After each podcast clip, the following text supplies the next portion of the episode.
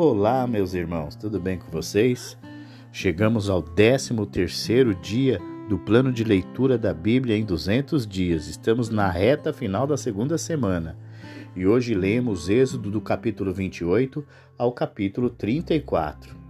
O capítulo 28, continuando com as orientações, primeiramente temos que Deus escolheu Arão e seus filhos para sacerdotes e depois estamos diante das vestes sacerdotais. As escolhas são todas do Senhor, que escolhe Arão e seus filhos como sacerdotes e que escolhe as vestes sacerdotais e novamente dá instruções detalhadas de tudo para cumprir os rituais exigidos. Deus mostra a Moisés como eles devem se vestir. Os sacerdotes descendentes de Arão, que celebravam os ofícios sagrados e os sacrifícios, eram responsáveis por cuidar do lugar de adoração e atuavam como juízes, dispenseiros de bênçãos, mestres, arquivistas, guardavam os oráculos sagrados. No verso 36 há a expressão que chama a atenção de todos, dizendo santidade ao Senhor. Era sobre o turbante de Arão que havia essa lâmina de ouro puro com essa gravação. A mesma palavra também é traduzida como coroa sagrada ou coroa, que eram usados pelos reis. Se identificava Arão como alguém separado para o Senhor, como representante de Israel. O capítulo 29 irá falar de sacrifícios, das cerimônias, das consagrações, das ofertas contidas, contínuas sobre o altar. Sobre as ofertas contínuas, cada dia começava e terminava com presentes e ofertas ao Senhor, entregues à entrada do tabernáculo. Deus separou para perto de sua presença o tabernáculo, o altar, assim como Arão e seus filhos. Entre os versos 43 ao 46, onde diz que Deus os tirou da terra do Egito para habitar no meio deles, o encontro de Deus com o seu povo, tendo propiciatório entre eles, era o auge e o propósito de sua libertação. Para ser o Deus dos israelitas, ele tinha de ser o Senhor que habita com eles.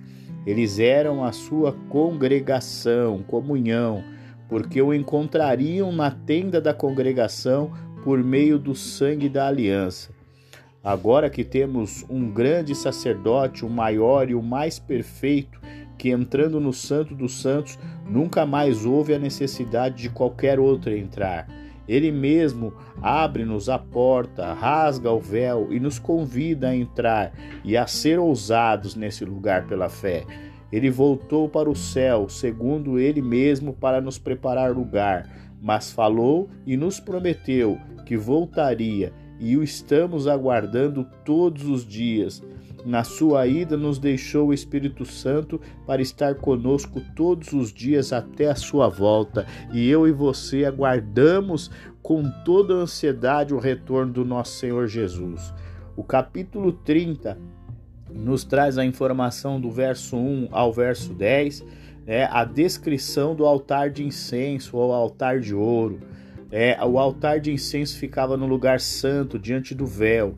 Ele era pequeno e tinha uma coroa de ouro ao redor do topo, pontas em cada um dos seus cantos, como a arca e a mesa dos pães. Ele também era carregado através de varais cobertos de ouro. Quando transportado, o altar era coberto com um pano azul e sobre ele uma outra coberta de peles de texugo.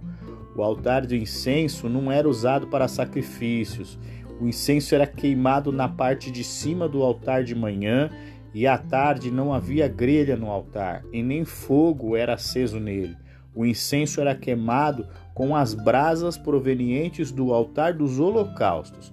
O incenso relembrava a Deus da expiação feita no altar dos holocaustos, ficando assim encerrado o julgamento. Uma maneira de gravarmos melhor a ênfase simbólica do altar de incenso é contrastarmos ele com o altar dos holocaustos.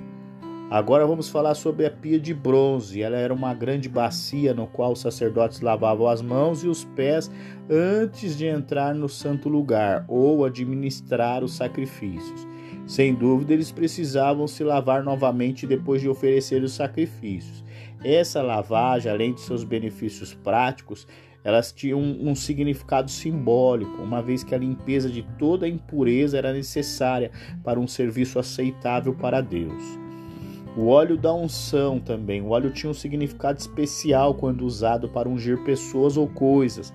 A unção, em seu sentido mais elevado, significava que o óleo sagrado era derramado sobre ou de outro modo aplicado a pessoas ou coisas, para, para significar que elas foram separadas para o serviço de Deus.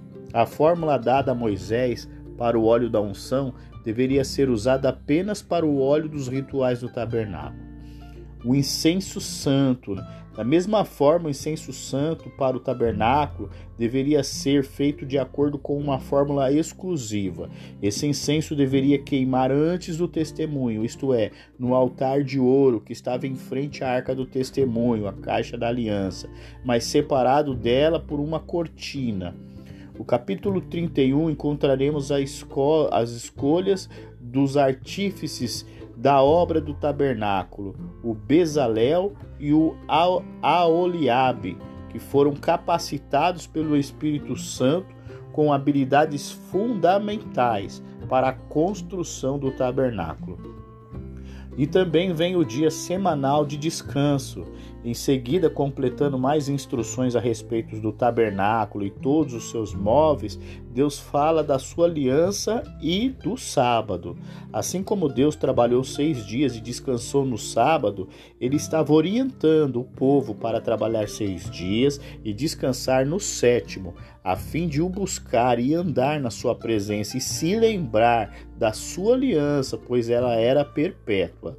O capítulo 31 de Êxodo fecha com Deus entregando para Moisés as duas tábuas da lei ao final dos 40 dias. No capítulo 32, Moisés desce do monte e descobre que Israel já havia quebrado a aliança. E que história terrível a deste capítulo, né? Quando se narra que o povo de Moisés, ou seja, o povo do Senhor, se corrompeu ao se inclinar para adorar o Deus feito de ouro, um bezerro construído por Arão, e depois se entregaram à farra. Tudo porque vi, viram que Moisés tardava ao descer do monte. Era algo que consumia o povo e o deixava instável, e aí procuraram por Arão para ver o que fariam. Mas Arão, sem qualquer dúvida, e tendo medo do povo, os atender, orientando-lhes a obterem objetos de ouro para que ele pudesse fazer algo, e o povo atendendo, Arão é, traz aos pés é, ouro que, segundo Arão explicando, é, pergunta incisiva feita por Moisés. Eles trouxeram todo aquele ouro e foi colocado aos pés de Arão. E aí, através de tudo aquilo, Arão fez um bezerro. E Moisés, nervoso, no verso 21, Diz: O que tem feito este povo que sobre eles trouxesse tamanho pecado? Respondeu-lhe: Eu joguei no fogo e saiu esse bezerro, a palavra de Arão. Deus queria já destruir o povo e falou com Moisés de sua pretensão. Mas Moisés age como um perfeito sacerdote e mediador entre o povo e Deus. Ele não justifica a loucura do povo, mas intercede por ele a ponto de se oferecer para ter seu nome retirado do livro de Deus.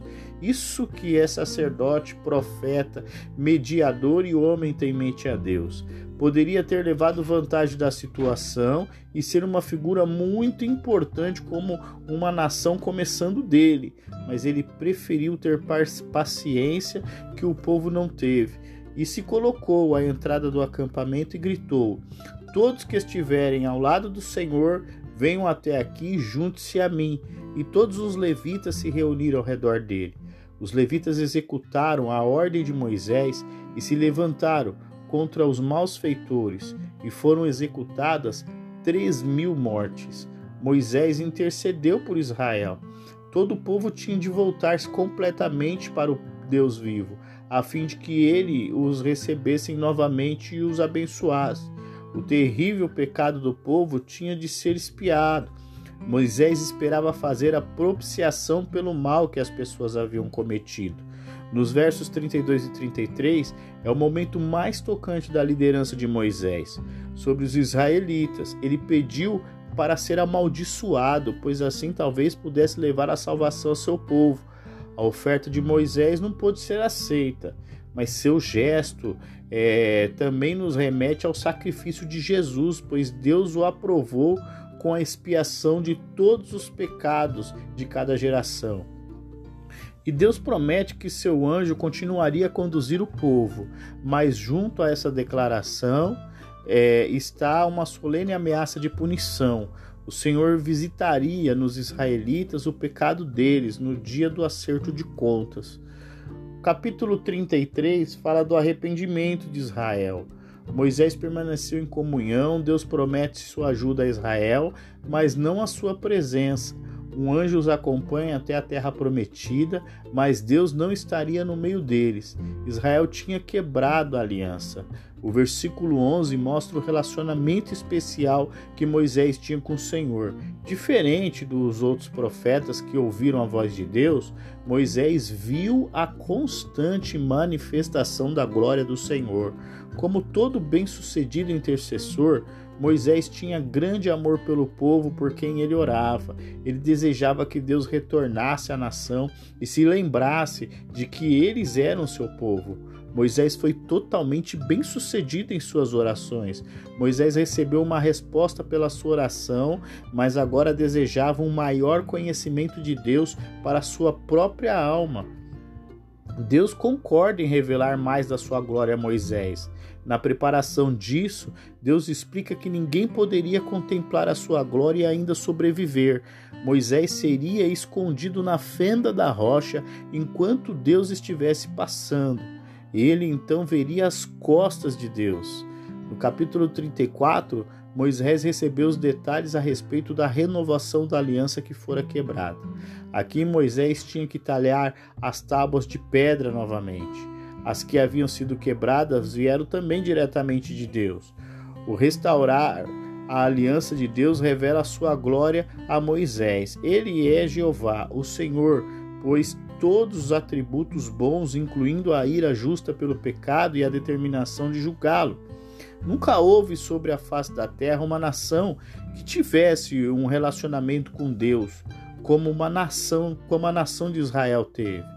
Ele prometeu fazer grandes obras em favor deles, expulsar aqueles que possuíam as terras. Quando Israel fosse conquistar a terra prometida, eles iriam enfrentar um perigo não era a resistência armada que se representava perigo, mas a contaminação moral e espiritual. Eles deveriam tomar cuidado em formar alianças ou imitar os caminhos dos povos pagãos. Moisés desceu do monte com seu rosto resplandecendo por estar na presença de Deus, e com isso assustou Israel, e ele cobriu seu rosto quando falava com eles. E assim, nós encerramos o nosso 13 terceiro dia do plano de leitura da Bíblia em 200 dias. Eu espero que você continue firme. Amanhã é o nosso descanso e estaremos no nosso segundo descanso né, nessa segunda semana. Então espero que você que está atrasado possa tirar o atraso nesse domingo, que é o nosso dia de descanso, e na segunda-feira nós estamos retornando. Um grande abraço e até lá!